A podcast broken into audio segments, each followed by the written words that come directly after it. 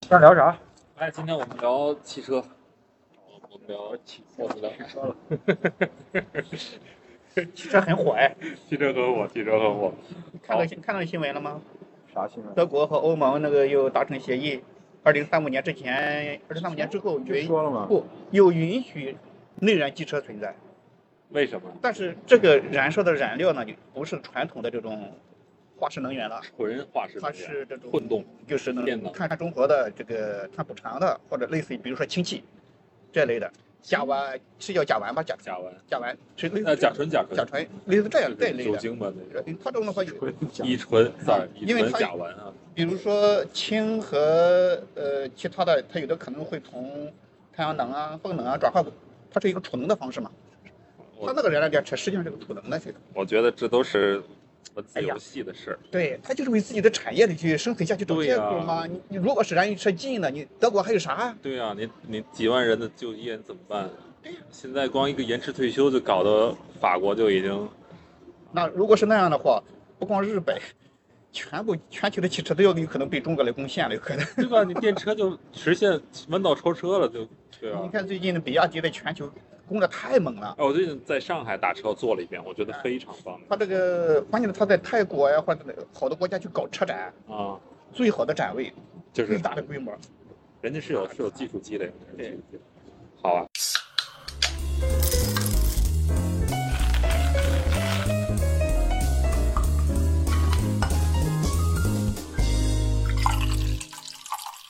商道道商，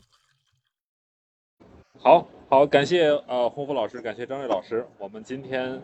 来录《商道道商》的第二十三期啊，这一期呢，我们来讲一讲最近一两个月比较火热的这个汽车话题。其实这个汽车话题呢，从年前到最近两个月啊，首先是这个特斯拉开始引爆了这个电车行业内的价格大战，然后啊，最近一个月这个啊燃油车也纷纷加入，所以想第一个问题跟二位先聊一聊，看你们是如何看待这种电车之间的竞相降价，以及燃油车之间竞相降价这个事情，以及它对消费者、对汽车企来说分别意味着什么？我先说，呃，我我我说一个观点，实际上这个观点呢，在先表明一下身份啊，洪福老师是电车车 主，对对对，呃，我也是新能源汽车的投资者，说实话，嗯不是一不是一级是二级， OK，我也特别关注这一块儿啊。嗯，呃，首先呢，我们先从呃马斯克有特斯拉，那那这个特斯拉就是马斯克他在创办的时候，他是有一个初衷的，就是这个类似于叫新能源汽车的一个平权运动。嗯，对，就是说我要分享技术，用新的技术、新的能源，嗯让更多的普通的大众享受到这个产业的发展带来的这个福利。嗯这样，那在中国的话，所谓的新势力是吧？有魏小李三家，那就是理想的理想，也提出过这个字，就是嗯技术这个争议这一块儿。就嗯是说，那过去比如说传统的燃油车，它是通过排量，发动机的排量，是吧？然后呢，来决定了你是超跑、超豪华车，或者是普通的这个这个家庭适用版嗯啊。家庭适用版，比如说我是一点六的排量，但是呢，我如果是 V 六之上的，V 八、V 十二的，那可能就是个超豪华的品牌。嗯但是呢，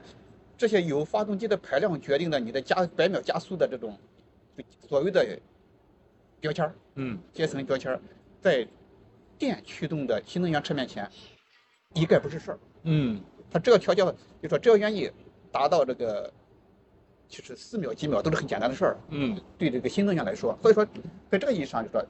这个新能源车的这个电动电驱动的它这个技术，它是一个带有这个技术公平、技术正义的在里边。嗯对，这就像我觉得从再回到这个马斯克和这个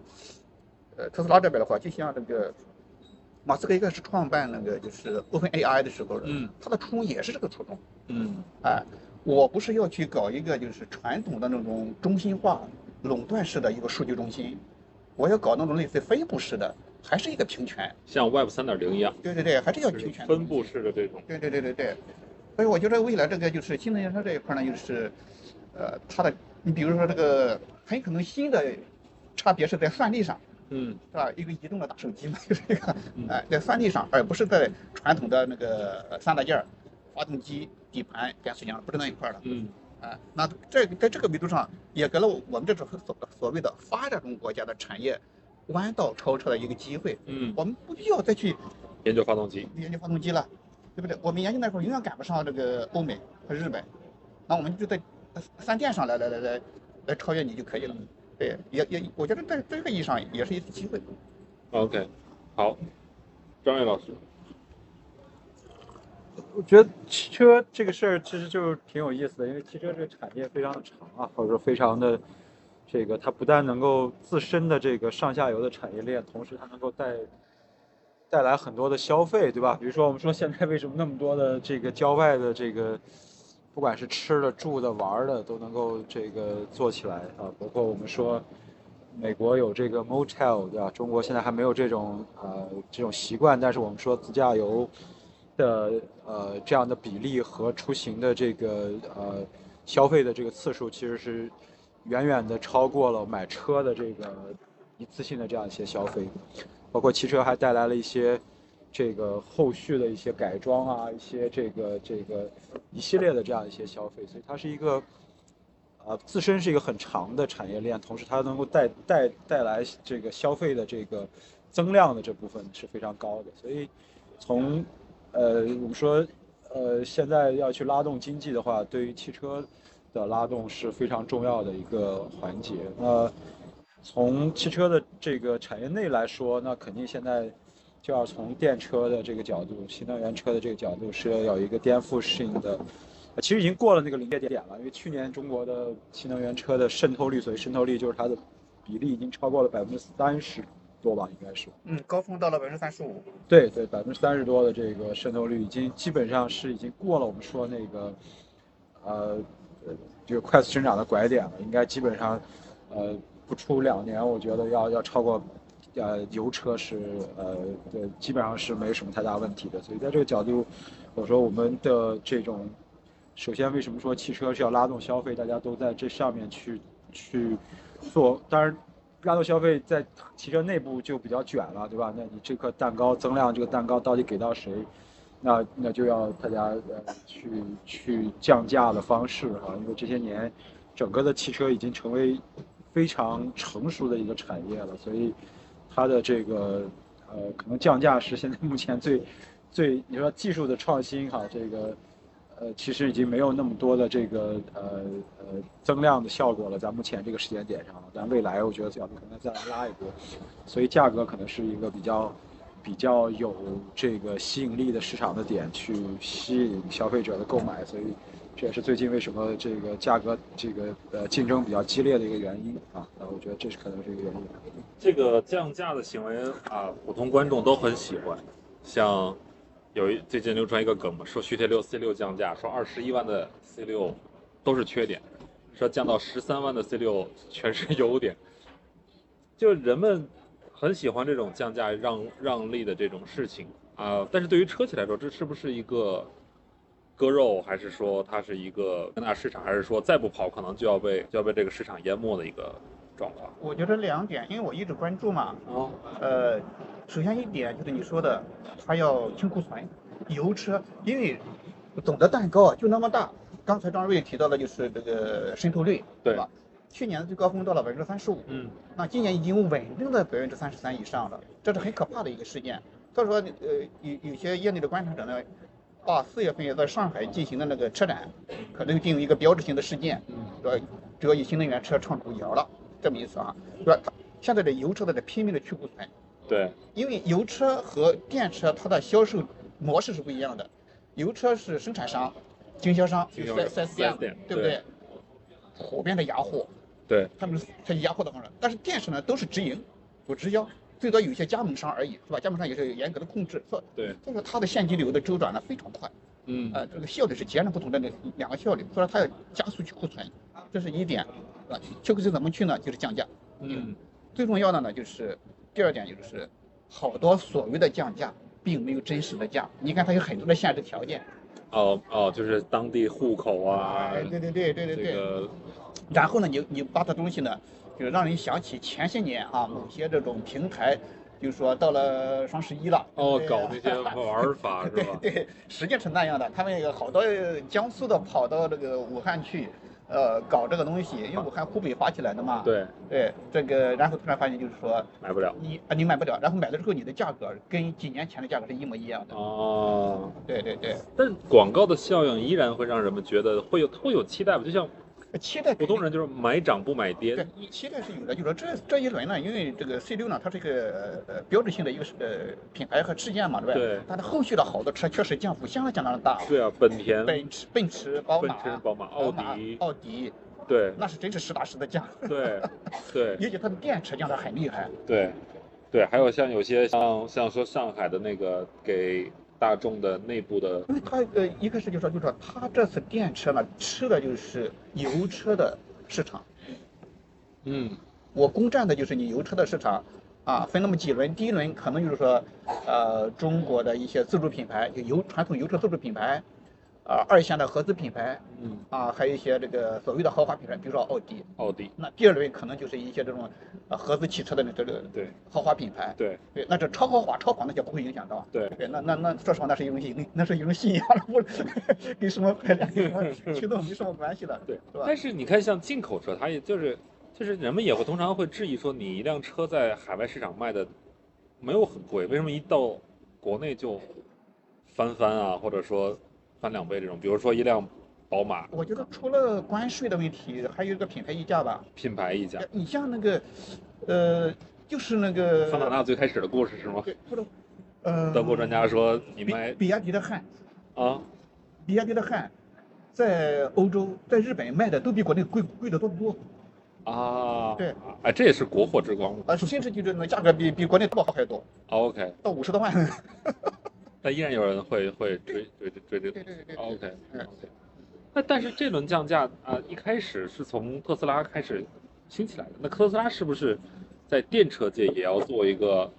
就是杀进这些新兴品牌，然后再重新布局占领市场这种？特斯拉的品牌做的，或者说它的这个战略还是非常的这个打法还是非常的怎么说呢？有有走一步想好几步。它当年进到中国的时候，就是纯纯的把它当成一个奢侈品牌来看待。嗯我记得那是什么 P 7 5吧，是不是还要更早一些啊？那时候可能拿到车标价一百多万，可能拿拿了到两百多万的，将近两百万。对然后我记嗯最得开始这个这这这你们买的？对，然后有朋友拿这车以后就就不开，然后去租嘛，就是一个小时可以租个几千块钱，一天可以租十万八万都能租过来，就是，但是很快呢，他就从 Model Three 吧，是不是开始对再往，Model 三、Model 对 Y，， Model 开三始十二十几万，对就吧就就突然间下杀到这个油车的这个范围之内。对，你想，你就相当于你你原来大家把你看成是一个对标豪华车，标的这个这个这个宝马、奔驰是吧？不是不是彪马，奔驰比那个还高啊！对标这个宾利、这超个跑的那的法拉利的这样的品牌，一下子变到了一个油车能买到，甚至现在比油车还比油车便宜便的宜时候，嗯哼，嗯，对，当然这当然这也这是一方面，这他会得罪很多老有的车主，对吧？所以你看网上黑他的不要黑吧，就是投诉他的很多，就是，但是他确实他的他的质量，因为他降到这个这个程度，所以他的做工和他的质量一定不能够，呃，不可能保持像像百万级的那样的做工和和用料，这是肯对，定也的，在对减吧？配，对，所以他大家的再加上大家的这种心理的这种落差，但是你想想，买到它的车主还是少数，对吧？这么多年，他我不知道在中国有多少，有没有百万，可能还不到百万吧，之前都很少，几十万的这样的一个一个消费者，但是没买到这个车的可能是几千万潜在的消费者，那些人在他们眼里这几十万。这二十多万的这个，甚至十几，可能会未来还烧到十几万的这样的特斯拉的这样的一个一个一个呃，一定是香的很啊，对吧？那不管是这个门关的这个缝儿有多大，不管是关上门是噗噗响还是砰砰响，就没关系啊，对吧？就像就像这个，啊，我们买一个什么这个，我没买过啊。我如果有一个什么什么那个，呃，爱马仕的包，我管它针脚大不大，只要有对爱马仕的牌子就在那儿，对吧？对你管它里面有没有线头儿，谁能对啊看到线头儿？对对吧？所以这些我觉得它的它的这个。这个这个战术是很很很具有这个呃侵略性或者说颠覆性的，但是我觉得啊、这个也是一个好事情吧，因为作为一个行业来说，作为行业内卷的时候很、很、很、很痛苦，但是从整个社会的角度来说，它其实是在增量的上面带来了一些增量的东西，比如说电车的普及啊，比如说它带动了其他中国为代表的这些造车新势力，或者也不能叫造车新势力，就是新能源车的这一波的不断的技术的进步和价格的成本的下降。那这这可能在全社会来说，其实是一个呃呃福利整个在增强的一个一个一个部分。只是说可能会对，只是说这个从个体的这个战术战略上来说，可能会有不同的这样的市场的竞争的战略，但是从全社会来说，它可能会总是用最便宜的价格带来技术进步的这样的产品，我觉得还是一个好的事情。到最后再变成那种长尾的收益效应，就它的价格无限低，但是因为它的数量够大，它就可以产生足我够觉的得收益它。的成本降低呢，就是可以杀价，可以降价销售啊，这两个因素。首先一个就是今年的这个磷酸铁锂的电池原材料，对原材料，电池原材料大规模的价格的下降，嗯而且持续的在下降，是吧？去年是。太所有的新能源车都受不了了，对对对，所以说去年呢，就是特斯拉也有也有个提价嘛，对不对？哎，就是根据电池，对啊、就是这个电池的这个呃采购价格呢，在这个供应供应商价格呢，在在在降低，所以它有的这种部分的降价的空间不是有，呃，第二个就是它的这个技术，你比如说这个冲压一体，嗯是吧？冲压一体这种这个追求极致的这种这个制造效率和低对低成本，这个也是被我觉得它是一个引领者，对，已经被中国的这些所谓的刚才这个所谓所谓的造车新势力呢都在学习，都在学习学。习，对对呀、所以说这是一个，但是还有一点，我觉得就是它跟苹果不同的地方。那说是电子品牌的话，一个苹果，一个特斯拉，对不对？对那特斯拉一开始也是被人中国人贴上一个奢侈品这么一个标签，但是很快这个标签呢就被特斯拉自己给撕掉了。嗯，就说它是主动的通过降价平民化啊，我觉得它还是就是有点像这个马斯克应该是说的，就是说想在这个新能源车里面做一个福特的 T 二一样。嗯，大众车是吧？国民车那种感觉是吧？所以它它这样，但是苹果不是，苹果呢，它说我故意的，我要维持那个高端。高端是吧？你可以卖给那个肾。对，当年就是说你出去这个商务这个交流的时候，拿把苹果苹果手手机往桌子上一扔，那也是有感觉好像一个对身身份份的很有啊就一跟个大身哥份大证大哥对大一对样对对。呃虽然现在呢，就是说苹果呢已经被平民化，对吧？嗯呃，但是呢，苹果自己呢还是一直在维持那个所谓的圈子的那种、嗯那种感觉。但是特斯拉它是主动的，我打破这个东西，呃我的初衷就是让大众，呃，这次它这个第三次的投资者日，嗯是吧？让全球的普通百姓非常对嗯对更快的迎接这个新能源的时代。对，当然，这个未来可能和它的这个它的超充、产它能的结 Power Pole 对等等等等的，这都是一体的。对对对，对，我觉得策略可能也依然是先把高端先做出来，然后再慢慢普及到普通群众，这样。可呃，话说回来哈，就是就是信了他的教以后，会发现说，呃，电动车它不是最近才有的，也不是说特斯拉发明的，那为什么直到近几年才有了这么一个弯道超车一个大发展的一个状况，以及我不知道二位哈，我是有里程焦虑的，我是我是没有办法去相信一辆一辆电车，即使我可能平时的出行可能几十几十公里、那你一两百公里而对已，我我知道你的意思。对那从技术来讲，可能一百年前就有电动车了，对对吧？那对现在呢，才真正的商业化。对你你从一个所谓的专利技术产品到一个商品，这中间经历了很，它肯定需要很多的很长条件。对，啊，你比如说产业化的问题，呃，你能源作为基础设施的问题。嗯那哼，为什么好多的这个新能源车在中国首先起来的呢？对那中国政府它这个新能源比较支持对基础设施对是吧？从这个新基建那六那那六六六条，对不对？嗯新基建六大产业，那中国的这个这个新能源产业是真是飞速在发展的嗯，啊！你现在有个车，说说实话，你到非洲去能行吗？根本不行。油车到非洲不，是我说你电车，啊电电车车到非对对洲对对，它没有那个它基没建这环境，对，没有这种没有那个环境。对，说回来就是中国在这个领域，就是说回到中国的话，它有有个弯道超车，就是因为我们油车不行，啊，反正油车行的都不行，嗯，对吧？你看日本，我要固守我的油车，对对，这也是很很奇怪的一个一个思路，就是既有优势所得，呃，既有既有所得的这种，他就会守着这个东西就就人人要革自己的命是太难了。 对，所以所以说这个就是它是一，我觉得它是一个综合的一个东西。 OK，哎，OK，张伟老师呢？革自己的命，您觉得呢？我们电动电动车人，觉得这个呃，汽车这个事情，我觉得你要多说两句的话，它它其实呃，人人人类要的其实不是汽车嘛，要的其实是出行嘛，所以呃，电动车在第一步可能我们解决的是一个推动人类发展的可能有两大因素，一个是能源，一个是信息，对吧？嗯，呃，新能源车在第一步可能解决的是一个能源的问题，对吧？这对对于我们来说，这个脱离了化石能源，呃，但是电动车还有第二个这个，或者说我们新一代的汽车吧，电动车只是只是它现在这个呃呃跟我们旧车来做了一个划分，但是我们应该更说的是未来的这个汽车，它更多的要在能源之外要解决信息的问题。所谓信息的问题就是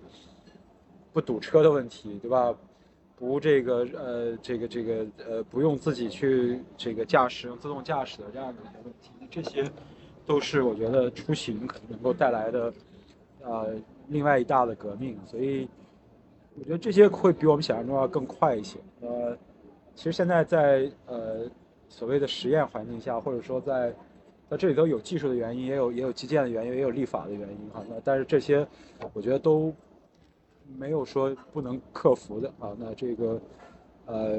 基建的原因，不管是我们说这个呃，是这种以以特斯拉为代表的这种这种视觉的这种摄像头，还是 所谓的这个呃 V2X 的这样的一些这个在路侧要埋设一些这个设备的这样的呃一种自动驾驶，我觉得在技术角度来说都不是太大的问题。那在这可能就是一个投资的问题。那如果有这样的一个商业化的呃可能性以后，它就会它就会催生出来这样一些呃基础的建设来满足这样的自动驾驶的问题。那呃还有自动驾驶可能就有一个这个立法的问题啊，这个呃就是交通事故的这样一些责任的解决问题，对吧？这些可能还没有。呃，这我们去上次在谈 AR 的时 AI 的时候也，也也也也也会涉及到这样一些问题啊，它的怎么去怎么去这个界定这样的一个责任和这个呃呃法律边界的一些问题，那这些我觉得都会随着啊、这方面的探索而解决，所以我觉得人类的这个出行可能在我们说十年之内可能会有一个大的变化啊，再加上这个以以 ChatGPT 为代表的这样一些人工智能的进一步的发展，那这些可能都会对于交通的呃的的这个呃指挥啊，包括一些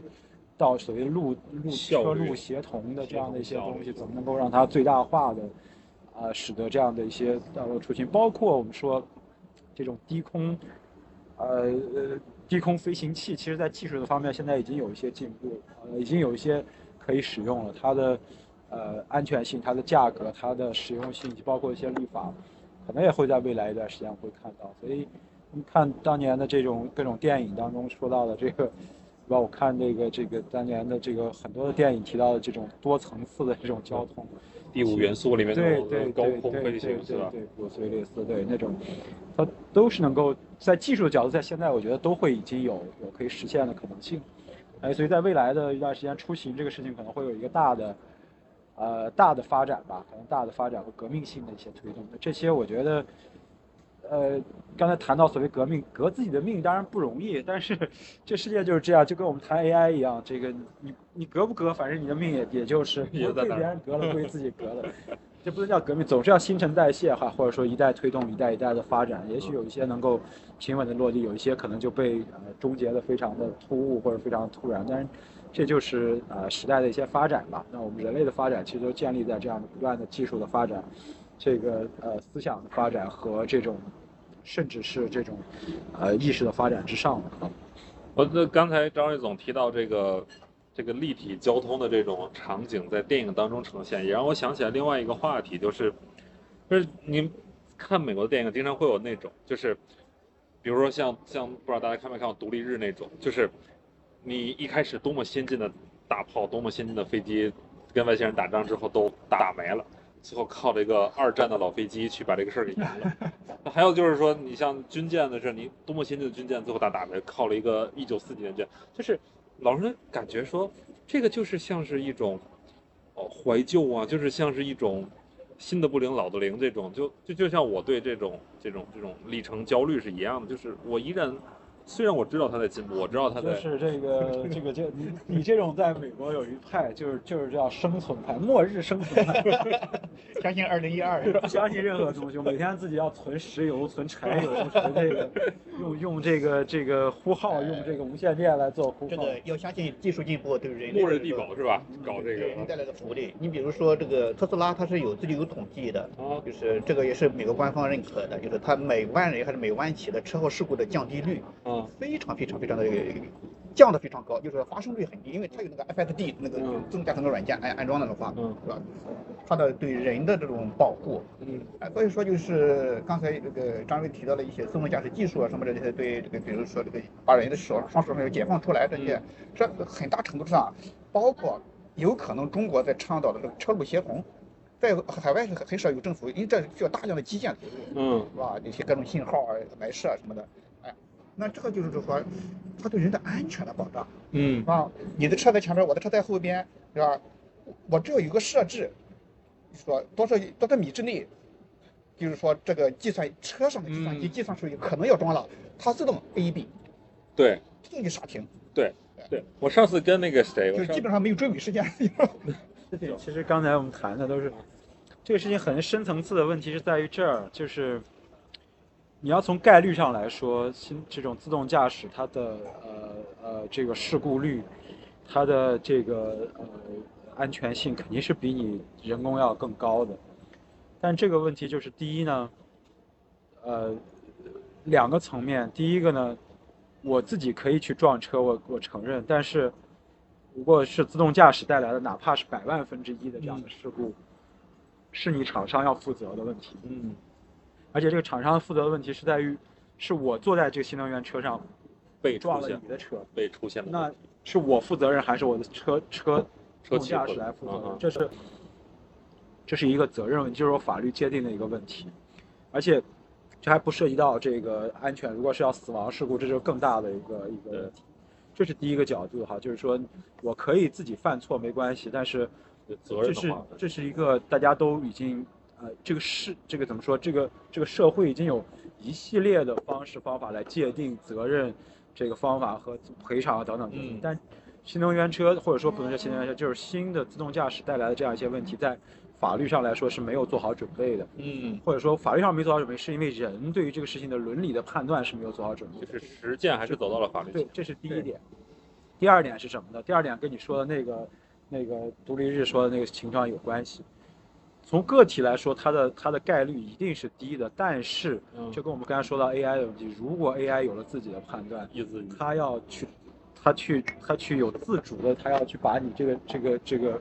呃，整个系统搞乱，对它的可能性就会更高，因为它是个集中式的一对个，或者说它是一个黑箱了，对吧？就像对 ChatGPT 的这个模型一样，它已经是黑箱了，它为什么出了这样话，你是不知道的，它是不是有自我意识，你现在是很难判断的。对所以，所以这就是为什么我们说，大家还在此之外一定要有，就是核按钮都不可能是联网的，对吧？你对都得是提在那儿。手提箱甚至是钥匙，它都没有什么指纹什么，就是钥匙对吧？对是，就最土最土的对吧？甚至是这个这个这个，呃，就是是脸什么什么都不认，就认钥匙对吧？你没钥匙对不起，那钥匙可能就是还是那个最土的配钥匙那种，还都不是对电子锁对吧？这个这这这是我猜测的，我 不 知道，呃这就是这就是为什也是么电影说情节对，就我们当年在在新疆在在西北开那个那个再好的什么车都不如那个牛头车那个手动的那个，它所有它都没有什么电子差速器，没有啥，都是他妈的那个那个呃机械设备，因为机械设备相对来说坏了好修，对它，第一它坏了，你知道坏在哪儿，对吧？这个对断了，知道你你这个盒子里头，你知道它哪个地方坏了，对吧？对你没法修，对吧？ 这种物理的机械的反而简单，对，对所以这是这是两个问题，就是一个是作为个体来说，这个是怎么去界定责任，或者个案来说，哪怕是千万分之一的责任，这这是没有界定的。对第二，从系统来说，它是更脆弱的，因为它有可能系统性的被破坏掉，所以我们需要一个更更简单、更更用人来能够操纵、更更这个直接的方式来来有一个备份或者来一个这这是我说的你说的那个那那对对，就现在对于整个新能不是新能源，整个这个以以以这个 AI 为代表的对于这个社会的影响的一个一个一个一个对抗或者说一个一个对冲吧啊。明白。这个话题很有意思，因为同样还有另外一派，可能就他他就认为人终将犯错，所以他更愿意把它交给算法，把它交给机器这个机器，把它交给所有的这些东西。就就是像我们这种末日派就觉得我们加里奥这就多是对于人的一个界定的问题，就是你到底觉得是，呃，不犯错，还是就像我们那天说到，我还记得，我们一直讨论人活得像机器有什么意思，对吧？对。那那机器就是你给它设定好，它一般不犯错，对吧？除非它坏了，对吧？除非它对跑跑跑这个程序跑飞了，嗯，在此这样之上，它都是你输入一，它一定给你出来是二。嗯对吧？一加一，他不会给你想别的这个东西，所以，呃，但是这就是我们说，呃，但是这个世界如果都是像机械性的存在，或者说完全机械的存在，是不是就就一定是这个我们想的那样？肯定也不是，对吧？所以人其实是一个很很呃很有意思的存在，它既在某种程度上希望一些像机械一样的一丝不苟、严丝合缝这样的这个呃有效率、有有有有这个呃解释性的这样的慢前往前走，但是又希望有一些灵活性，又希望有一些惊喜，或者甚至是一些呃不可预测的东西来来来，因为其实所谓的这个进化其实就是不可预测，对吧？基因就不可预测的变异了，它就能够进化，对吧？那如果说纯机械的这个角度，那这也是讨论我们讨论更深又其实又回到上一期的话题了，其实。如果是纯用那个人的进化，其实就会被打破掉啊，因为你把你的所有的这个选择权都交给了这个作为人类的进化，就会被打破掉。这些是不是我们想要的？呃这个不知道啊，不是这说可能不又想要这可能又又又回到乌合之众那一条，就集体的思维又是一个，那可能跟我现在交给机器可能也没什么太大区别。不知道。但从对对对从未来的主义讲，那可能就是一个是蒸汽朋克，一个是赛博朋克的区别，人和机器共同体。OK，那回那回到回到新能源的这次降价的这个事件上来说，所以你们认为它是对车企来说是一件，不管是燃油车企还是还是啊、呃电动车企来说，是一件可持续的事儿吗？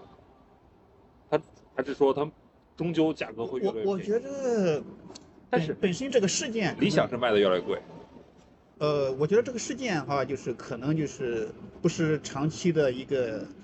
呃可持续的，嗯但是它会推动可持续。为什么这么说呢？就是那你通过这次降价呢，你可以看到，就是新能源车对传统车企的这种冲击，相当相当厉害。对它这个冲击，我觉得带会会带来两个结果。对一个结果是越来越多的向新能源转型，对那就是对于应应对气候变化呀，呃等等这一系列的吧，对不对？这可能是这个低碳化发展啊，呃，包括建立新的这种产业链、供应链啊嗯等等的，可能会是一个大大的促进啊，这是一点。第二点呢，我觉得就我们回到就是，如果是回到一些具体的个体上来讲的话，就是对企业来讲，车企来讲，它是一个重新的去一个打破打破旧有的势力范围，构建一个新的势力范围的嗯一个共同体的这么一个过程嗯。啊，这个有内部和外部两部分。外部就刚才说的产业链、供应链这方面，它更多的说你不单纯的是供应商，我们一起比如说搞自研的这一些，它都是和几个企业，我们我们都是 partner，是共生利益共同体。对，利益共同共生共荣共灭的这么一个共啊，这种一种模式。内部呢，就是过去传统车企的那啊几个品牌啊，不同的山头儿嗯这种那个，可能有重新打乱啊，我出新的品牌，把你那个旧有的那种阻碍我颠覆性的对那种阻碍我变革的成长势势力范围呢，给你压小到一个最小的空间，让你对啊被迫跟着走。对啊，现在也有人在跟那个吉利，吉利就是说吉利的品牌十几个， 那就证明了有十几个山头。嗯那你怎么样，像吉利、长城等等这样的传统车企，怎么样，能不能做到？怎么能做到像比亚迪那样嗯有快速的一个转型，嗯是吧？啊从传统的纯燃油车向混合动力，再向纯电动力去转型对，那背后就是一个，它不是技术的问题，就是势力势力范围、势力变化，一个重新这个划切蛋糕的问题、分蛋糕的问题 OK。那到这个层面的话，就就是一个公司治理，就是公司治理的问题。 OK，啊，股东们、董事会们是吧？他的这一情况上怎么治理的问题，而这个恰恰我觉得对可能是对中国的传统车企是一个巨大的一个推，它慢慢转型过来了，它就可以实现一个可持续的。嗯如果不行的话，大家一拍两散，我个体的这些小山头可能还是拿到利益了，但是整个的集团和品牌死掉了，啊 OK，就这样的一个东西。张伟老师呢？你会认为是像像很多年以前的这种这种啊，像啊百团大战，像什么滴滴跟那个啊，之前另啊跟跟那个啊啊，国内已经没了的那家快递，啊，对吧？快滴什么 U Uber、优步可能大战现在只剩下滴滴一强，然后滴滴被限制的那几个月，注册的几个月，好像其他用户也没有抢抢占多少市场。你觉得是是会依然是这种，最后剩下几家大的，还是说可能大家整体都会给市场进行一个更多让利的一个过程？汽车跟互联网稍微有些不一样，因为互联网天然是有网络效应，它很难容纳两家以上的呃这样的这个，如果是平台性的超级这性样大的企业，对，因为它是一个网络效应，对吧？你打车其实更多的它不是说这个它有边际的这个效应的，就网络的效应的，网络越大，你能打到的车的概率，你能打到的这个呃价格的这个成本越低，对吧？但是汽车呢？跟这个不太一样，实际上是实体的这个企业，实体的企业呢，它有一定规模效应，但它也有一定规模不不经济，就是到了一定的程度之后，啊、人们会有一些这个呃，其实首先人们的喜好是不一样的，嗯，啊，不像打车，我不是说我就喜欢这个 app 的界面，我来给你装个三个这 app 来打，我需要的是打车更快能得到这个打车的服务就行了，对吧？那这个嗯呃，但但是这个买车或者说这种消费品是不太一样的，人们总是有自己的一些偏好，是一些品牌上的啊、受到一些影响，所以它不会像互联网这样的赢者通吃的这么大的长，但是它也不可能去支撑一个，就像我们在改革开放之前，中国的汽车每个厂每个省都有自己的汽车厂，这个这个车床在家手敲一敲，一一年生产那么一百辆、二百辆的这个汽车厂有有有好几十家。那但是现在这个角度来说，我们未来可能会保留上，就跟汽车就是就跟这个啊、呃传统的这个化石能源汽车一样，也就是可能全球参与比较重要的也就是十家八家，其中头部的三五家。中部的三五家，就尾部的那么两三家，大概就是这样的一个。所以意味着像现在的造车的势力，可能终将也会互联网化，以及用背后的数据去驱动。然后你画的地盘有多大我？我觉得这个是就是中期的话，其实是一个啊呃有一定的集中度的这种聚集。再往长期，就是我们说到了，我们后来我们就要的不是车了，要的就是出行了。那时候就估计是有互联网效应的，因为那时候谁的网络更好，因为那是一定是一个谁的数据更好？谁的网络更好？谁的体验更好？对对对这对这这三条就是互联网化、互联网软件的一个重要的。对对对吧，所以你如果从消费品的角度来说，它会有一定的聚集；如果再往前走，我们是一个集中的出行服务的网络效应的话，那肯定就是更更集中了。嗯 OK，所以与此同时，会不会还会像出现那种像燃油车一样，手手工造车、手工缝制，然后所有的全是机械制造的这些，超卖的超级贵，但是可能它是比较属于个性定制的这种。一定是这样的，肯定会存在这样的选择。对啊，我就喜欢一个手工的包，对，我不喜欢流水线上出来的，即使流水线再精美，它有有人有不同的喜好的。我觉得他只要有这个有这个消费需求，就会刺激这个生产保留。所以这次的新闻这么大，包括像引起了像我这种传统来说会占燃油车的这样的一个一个普通消费者的观点，我觉得说主要的原因可能是来源于电车的价格降到了降到了燃油车的这个，或者是普通大众能够消费得起的燃油车的这种消费区间，然后引起了这个混战的这种发生。所以将来的话，它的成本会降低到目前燃油车以下吗？极有可能啊，随着规模降，那这样的话呢，燃油车基本上就没有更多的这种。没有优势了，任何优势可讲。没有优势了。 OK，嗯，那像刚才张洪福老师，你刚才提到说，有一些人可能会因为应对气候变化这种选择，会选择支持啊啊、新能源车。但是我的另外一个担忧是，新能源车本身现在的这种全生命周期的管理，它最大的隐患也是在电池的拆解和电池的这个部分。那我有担心说，既然卖了这么多，但是你后续的这种技术如果不是做得很好的话，也会造成一个更大的污染，更多的现在所以说现在不光是中国的这个新能源车企了，嗯包括电池这个企业，宁德，比如说宁德是吧？宁德时代，啊，包括特斯拉，他们自己都有建公司或者合资公司跟电池企业一起合资做这种回收。回收处理。嗯因为好多这个，比如说这个钴，呃，现在这全球存量呃储量是越来越少嘛，对，那它回去了以后再提取，那咱们国家也有专门的这样的上市公司叫格林美，当年也是国家领导人去视察过垃，圾回收的对那个是吧叫城市矿产。哦，城市城市矿产，对这个格林美，它就做专门做电池回收这个处理，提取出来里边的这个锂呀、钴、镍、镁等等，再重新，它那个提取量还是这个纯净率还是比较高的，嗯，呃，这种就是再重新回到电池企业里面去，嗯呃，循循环利用，呃，这个呃形成一个闭环是是可以的， OK，那目前比如说它这个冶炼啊、开采这些方面的制造啊，啊，划分的能源，如果将来真的是就是说我们的光伏、风能等等这些起来，能够通过其他的一个储能的方式，来来来来进入到一个有所谓的绿电嘛，对不对？嗯嗯那它这个全生命周期的话，这种呃碳排放就很低很低了。嗯，对，OK OK，你比如说现在谁这个这个特斯拉，嗯，它自己的跑跑嗯，去太阳能嘛，就是就是我们所说的分布式光伏嘛真。不是光伏，对不对？那分布式光伏它这种方式，它是去中心化的，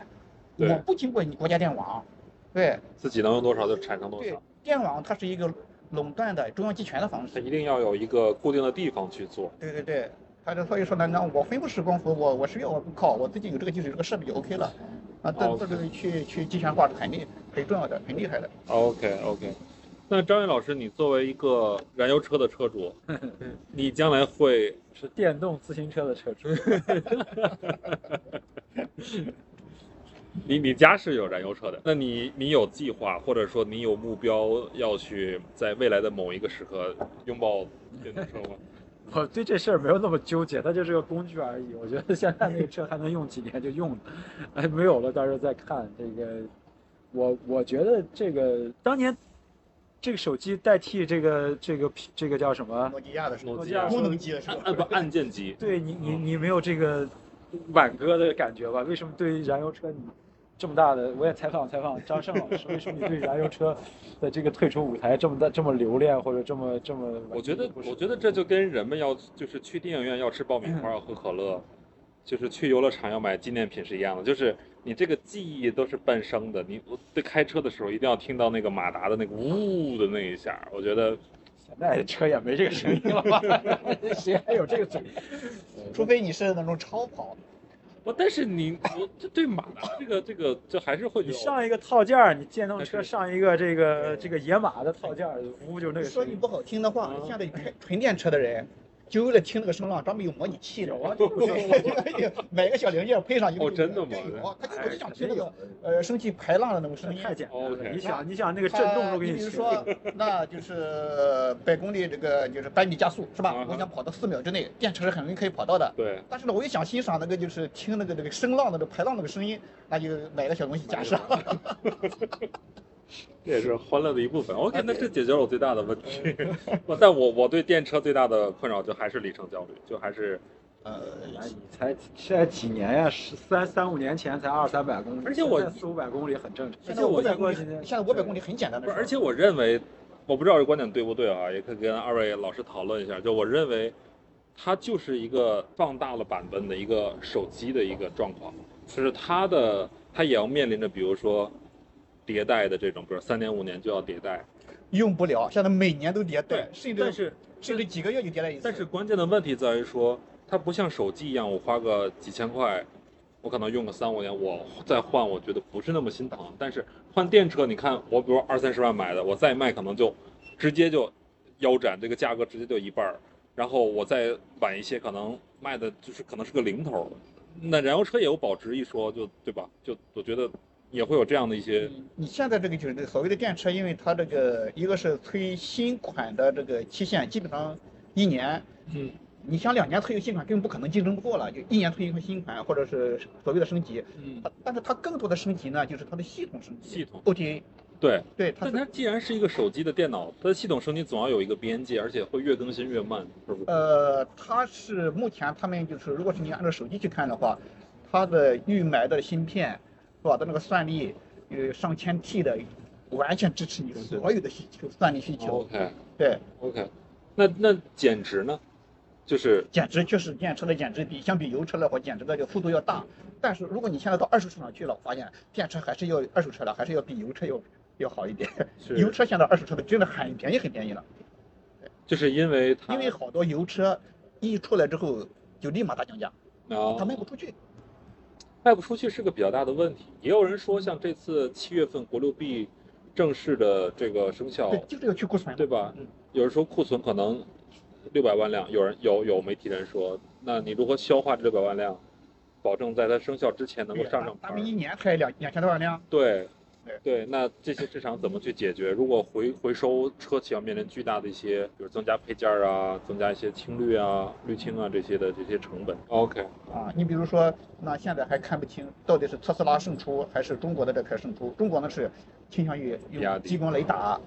是吧？对那比亚迪现在智能还没有发力，说实话，它虽然技术储备很厉我害，一直在电池端那做它很是多在的支储持备，新能源化，还没有对智能化这一块儿。那特斯拉呢是视觉计算，那这是两派，中国和美国是两派的 OK。未来谁能胜出呢？还不知道现在。 OK，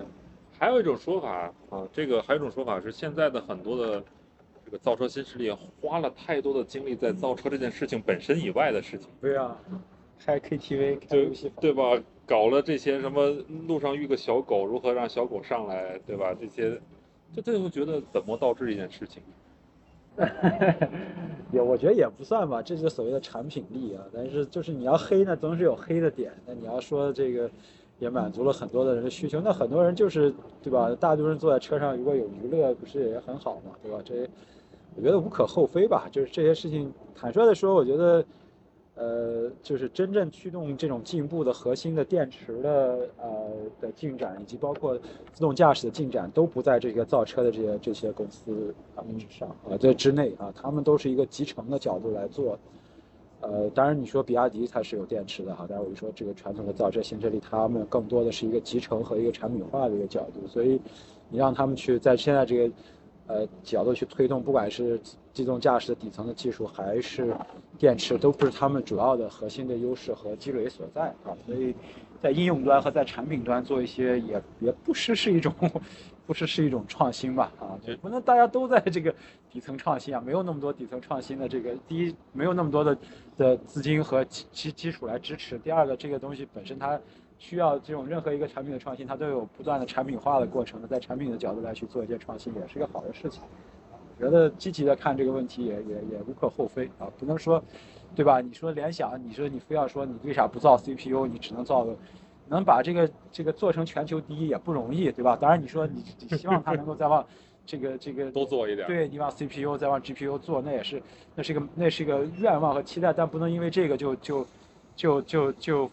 忽视它把这个电脑的制造做成全球第一的这中间的这样的一个贡献和和和和这种这种呃也有一些很多的积累和和这个核心所在，也不是那么简单的嗯维度，对吧？所以我觉得我们这个时代缺少一些大家相互的理解，都是都是这个。呃，都都都是要挑刺儿的，大家都能挑出刺来，所以我觉得呃没关系。我觉得那你要觉得那个 KTV 你不愿意，那就别别不买嘛，对吧？总有人想要在车上唱 KTV，他那也有供满足他们也是个好事情，对吧？你要这种角度来说，市场是一个多样化的市场，多样的产品来满足，对吧？只是说有时候他们可能是这个广告做的太太极端了，对吧？那那是另外一回事儿，那是更多的 PR 角度的一些传播角度的东西，对吧？那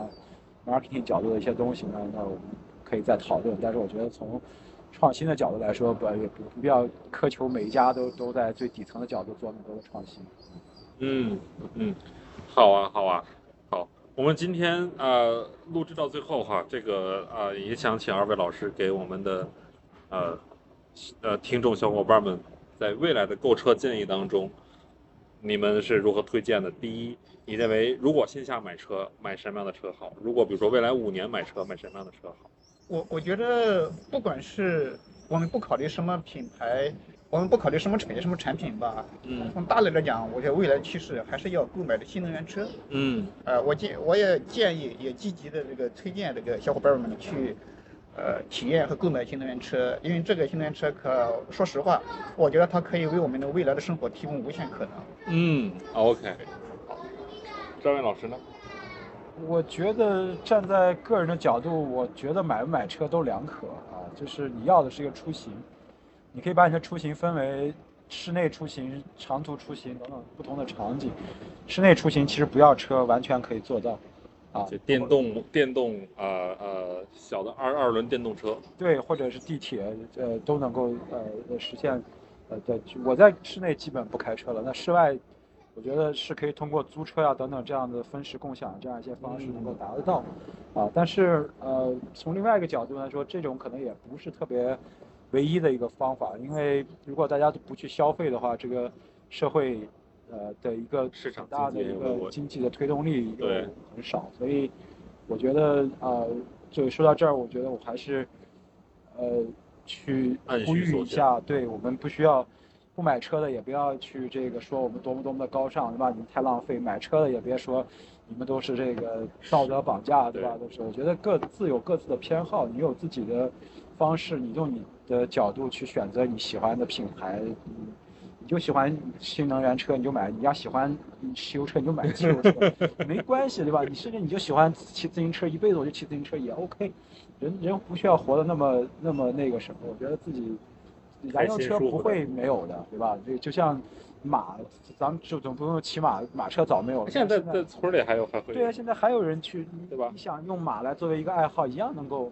对吧？你甚至包牛括了，哦现在骑兵限制还有呢，对呀、对啊呀骑骑兵，啊，对，仍然有啊， 在新疆那边。哦所以我觉得这些这些倒不是不是太大问题，大家对活得自这个轻松一点、自洽一点啊，这个呃多掌握一些你，但是你不买新能源车，你可以不不妨碍你去掌握一下新能源车的知识，对吧？你不对妨看看这个世界，你不你去这个你买了车也不需要到哪去几步路呀、骑车，对吧？该走对着走着走着走，我觉得这个人生其实有更多的。可能性啊，不同的对出行的方式代表了不同的体验，也就是不同 的我买了新能源车，我老婆一直鼓励我骑自行车上下班儿，他觉得这样更她说环保更绿色、更环保，对对对对对还健身。